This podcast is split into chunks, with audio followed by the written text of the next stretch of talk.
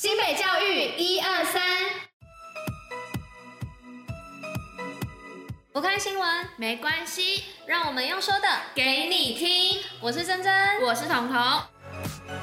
今天是六月二十号，礼拜一。接下来我们将与您一同分享新北教育新闻第四十五集，最后还有活动分享跟小教师的知识，千万不要错过。此外，也要记得戴口罩、勤洗手，共同防疫。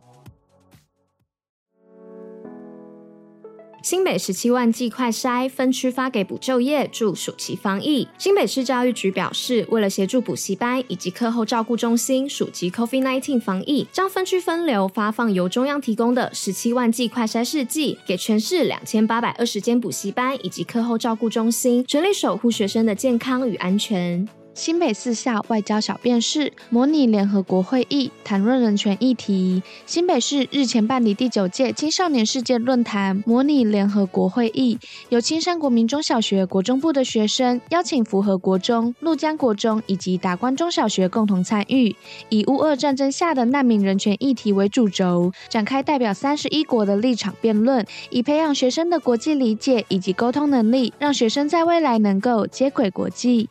新北暑期招收九十位老师进行培训，提升学生外语能力。因应技职推动双语课程，提升学生语言能力。新北市教育局与国立台湾师范大学合作，将于今年的暑假开设三班，招收九十位老师，接受一百零八小时双语教学师资培训课程。而接业通过 CEFR B2 等级英语能力等级的老师，则可以获得教育部核发双语教学加注证书，使老师运用双语教专业，引领继职学生打进国际杯。总统教育奖三得主勇敢跨越障碍。教育部日前公布总统教育奖的获奖名单，包含新北市三重高中国中部的杜明珍同学，连江县介寿国小的刘廷玉同学，以及台北市天母国小的倪国成同学。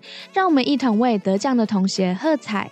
主打在地特色教学，偏远公幼爆满。新北市精美国小虽位处新北市偏远地区，也曾面临招生窘境。但精美国小在连接在地环境，除了跟周边田地结合，带领学生种稻收割外，并发展户外游戏区、体能区以及音乐区，使学校靠着特色教学、丰富的校园设备，在现代少子化的状况下，成为人数爆满的热门公幼。鼻头国小乐声飘扬，偏乡学子大饱耳福。台湾弦乐团于六月十六号在瑞芳区的鼻头国小进行弦乐四重奏的演出，并推广艺术教育，让身处偏乡的孩子除了能体验到国家级的弦乐表演外，也能借此体会艺术的美好，拓展自己的美术视野。玉林国小毕业典礼如同金马奖。玉林国小此次在办理毕业典礼时，以如同金马奖颁奖典礼的模式，采用四个镜头切换，并透过电视直播，分别在典礼现场、星光大道以及各班教室中同步演出，让学生在欢乐的气氛下，为自己的国小生涯画下完美的句点。新北福联国小潜水领取毕业证书，放养九孔。新北市福联国小在今年的毕业典礼与在地海洋保育团体台湾山海天使环境保育协会合作，由志工与老师带领学生勇渡某澳湾，将九孔鲍花枝幼苗放流到大海中，以此培养学生爱护海洋、守护渔业资源的永续观念。防疫基本功，新北最用功。新北儿童第二季疫苗双轨制小知识。哎，彤彤，最近是不是要开始准备儿童第二季疫苗的施打啦啊？哦，对啊，而且这次听说是实施双轨制的施打方式哦。嗯，双轨制。好像似乎有听说过，诶诶，但你知道具体一点是什么样子吗？就是这次的疫苗施打会分成两个阶段，第一个阶段是校园集中接种，第二个阶段是采取预约施打的制度。你看这边哦，校园集中接种的时间是从六月二十二号开始，诶，那就是后天开始到七月八号，诶，而且还有开放给完成两剂疫苗接种的家长入校陪同。然后啊，预约施打的部分。则是有分为七月一号跟二号，还有七月八号跟九号。施打的地点则在医院呐、啊、诊所、偏乡的卫生所以及部分的施打站。哇，那这样的话，时间也快要开始嘞。那我们赶快把这些资讯传给家长们看吧。好啊。新北活动报虎哩知。哎哎，彤彤，你看这个二零二二法国诺曼第世界中学生运动会，里面有十一位新北选手获得四金五银四铜的好成绩耶！我看哦。包含三重高中的庄家龙同学，他在男子体操摘下双杠金牌以及单杠金牌。然后石碇高中的许文豪同学，他在一千五百公尺、三百公尺，还有一千五百和三百公尺并组赢得三面的铜牌耶。还有淡水商工的韩讯、杨信恩、李恩欣以及萧玉文，则取得首次三对三篮球女子组的金牌。丹凤高中的陈贝雅跟中华小将荣获跆拳道品势混双金牌。以及品势女子个人银牌哦。然后明德高中柯伦佑同学与中华小将获得射箭男子团体金牌耶。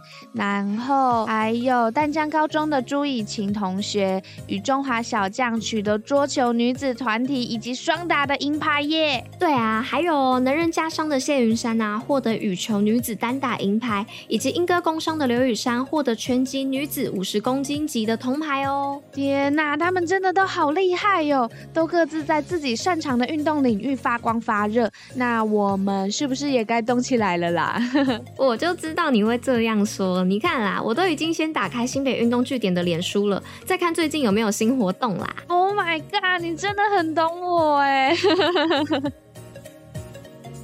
新北运动小消息，新北教育一二三提醒您，新店阳光运动园区的陆海空三期主题游戏场已经正式启用喽，欢迎有兴趣的民众一同与家人朋友们前往游玩。新北教育小教室文字大解密，各位听众朋友，大家早安呐、我是彤彤，今天我们要来介绍的是“整齐”的“齐”这个字哦。首先，“齐”这个字啊，它在甲骨文还有经文当中就被说长得很像谷粒的形状，而这一点呢、在《说文解字》以及段玉裁的《说文解字注》里面就有说到，这个字就像麦穗随着地形高低起伏的样子。然后啊，“齐”这个字啊，其实也可以被当作人。民跟国民来使用哦，像是在战国中期的陈侯五吨容器的腹内就刻有“齐邦”这一个词。那我们在这边就可以知道“齐”这个字其实就是代表国民的意思。最后最后啊，“齐”这个字其实也代表冶铸合金的配料比例哦。怎么说呢？其实，在《周礼》的考工记里面就有提到“金有六齐”，但这个六齐又是什么呢？它其实在后面就开始在说哦，这说明有哪六种。种材料啊，它的配料比例是什么？所以我们就可以知道“其”这个字在这里就当做配料比例的意思。